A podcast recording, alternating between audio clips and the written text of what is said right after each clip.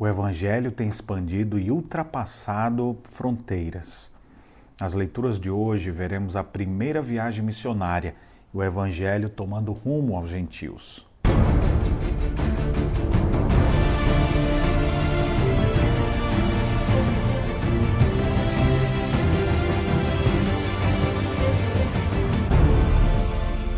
Olá, meus irmãos, graça e paz. Estamos juntos na nossa caminhada bíblica e hoje a nossa leitura compreende os capítulos 13 a 15. Capítulos 13 e 14 mostram a primeira viagem missionária do apóstolo Paulo na companhia de Barnabé. Passaram por várias cidades e Deus foi abrindo portas para que o evangelho fosse pregado aos gentios. E nós temos histórias magníficas nas nossas reflexões de hoje, todas elas mostrando o empenho do apóstolo Paulo, de Barnabé, Deus abrindo o coração das pessoas para compreender as verdades, uma pregação centrada em Cristo Jesus.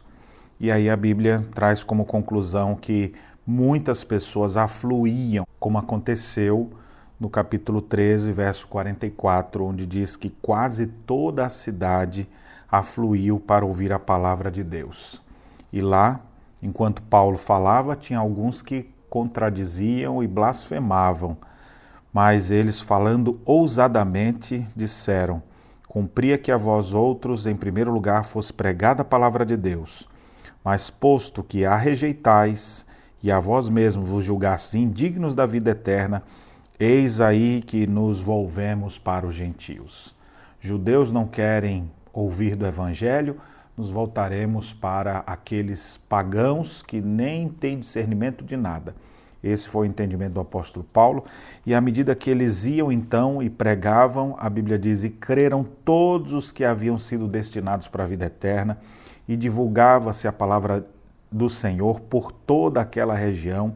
Os discípulos transbordavam de alegria do espírito, ao tempo que alguns rejeitavam, e eram os mais religiosos, exatamente os judeus, rejeitavam a mensagem do evangelho, os gentios estavam se convertendo a rodo, vários e vários se convertendo. Nós temos mais outras histórias de pessoas que ouviam do Evangelho no capítulo 14, que conclui-se dizendo: Ali chegados, reunida a igreja, relataram quantas coisas fizera Deus com eles e como abrira aos gentios a porta da fé.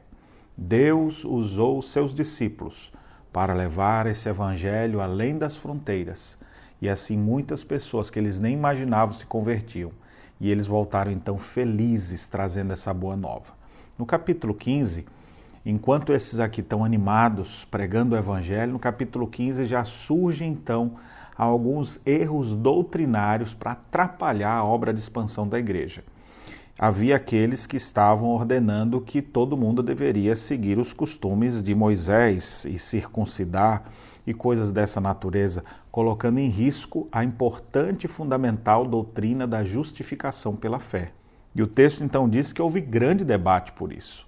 Então mandaram reunir os apóstolos que estavam em Jerusalém e eles então realizam o primeiro concílio que nós temos registro no livro dos Atos dos Apóstolos. A igreja se reúne com seus principais líderes e eles, à luz da Escritura, procuram resolver aquela controvérsia. Pedro fez sua declaração, depois Paulo e Barnabé contam como Deus tinha sido generoso usando eles para pregar o evangelho aos gentios, e Tiago então se levanta no meio da reunião e citando passagens do Antigo Testamento mostra que de fato aqueles irmãos haviam se convertido e ele entendia então que não deveriam perturbar os gentios que estavam se convertendo a Deus, mas que deveriam apenas escrever-lhes que se abstivessem da contaminação dos ídolos, bem como das relações sexuais ilícitas, da carne de animais sufocados e de sangue. Ou seja, ao invés de colocar todo o encargo do judaísmo sobre os gentios, eles observaram ali um ponto do que seria fundamental e não colocar esse, esse encargo sobre aqueles novos irmãos. Esse parecer trouxe paz à igreja e resolveu aquele conflito teológico existente já no primeiro século.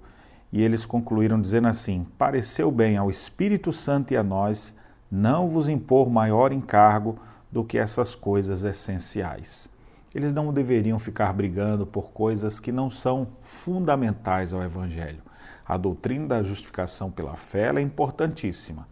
Então, isso eles não negociavam. Agora, algumas outras coisas para a paz do povo de Deus, eles assim fizeram e resolveram. Ensinando-nos, ainda hoje, que devemos tomar nossas decisões dentro do âmbito da igreja, visando o bem do povo de Deus não rompendo princípios bíblicos, não deixando jamais os fundamentos da Escritura, mas aqueles assuntos mais periféricos não devemos ser tão incisivos e, e causadores de contendas.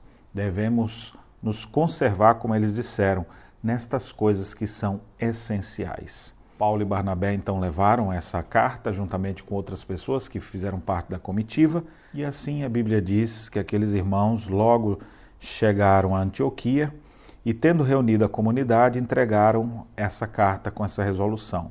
Quando a leram, sobremaneira se alegraram pelo conforto recebido. Judas e Silas, que eram também profetas, consolaram os irmãos com muitos conselhos e os fortaleceram. E o verso 35 diz: Paulo e Barnabé, demorando-se em Antioquia, ensinando e pregando com muitos outros a palavra do Senhor. Como é bonito a gente ver a igreja expandindo suas fronteiras, novas pessoas se convertendo, pessoas que não tinham acesso nenhum ao Evangelho, agora se arrependendo, crendo e tendo suas vidas transformadas. Se você já tem uma caminhada de fé, você precisa estar envolvido nessa expansão da igreja. O reino de Deus está expandindo, você vai ficar fora de se envolver com um processo tão maravilhoso quanto esse? Venha fazer parte você também dos projetos de Deus para a sua vida através da Igreja do Senhor Jesus. Se você ainda não faz parte da igreja, saiba que tem muita gente que está pregando e lhe convidando, exatamente apresentando o Evangelho, porque desejam ver você fazendo parte deste ide do Senhor Jesus, de ir por todas as nações pregando a sua palavra. Portanto, procure compreender qual é a mensagem do Senhor e se Deus abrir os teus olhos, arrependa-se, creia nele e venha engrossar as fileiras desse exército de homens e mulheres que trabalham promovendo o reino de Deus na face da terra. Que Deus abençoe sua vida e as reflexões nesta sexta-feira.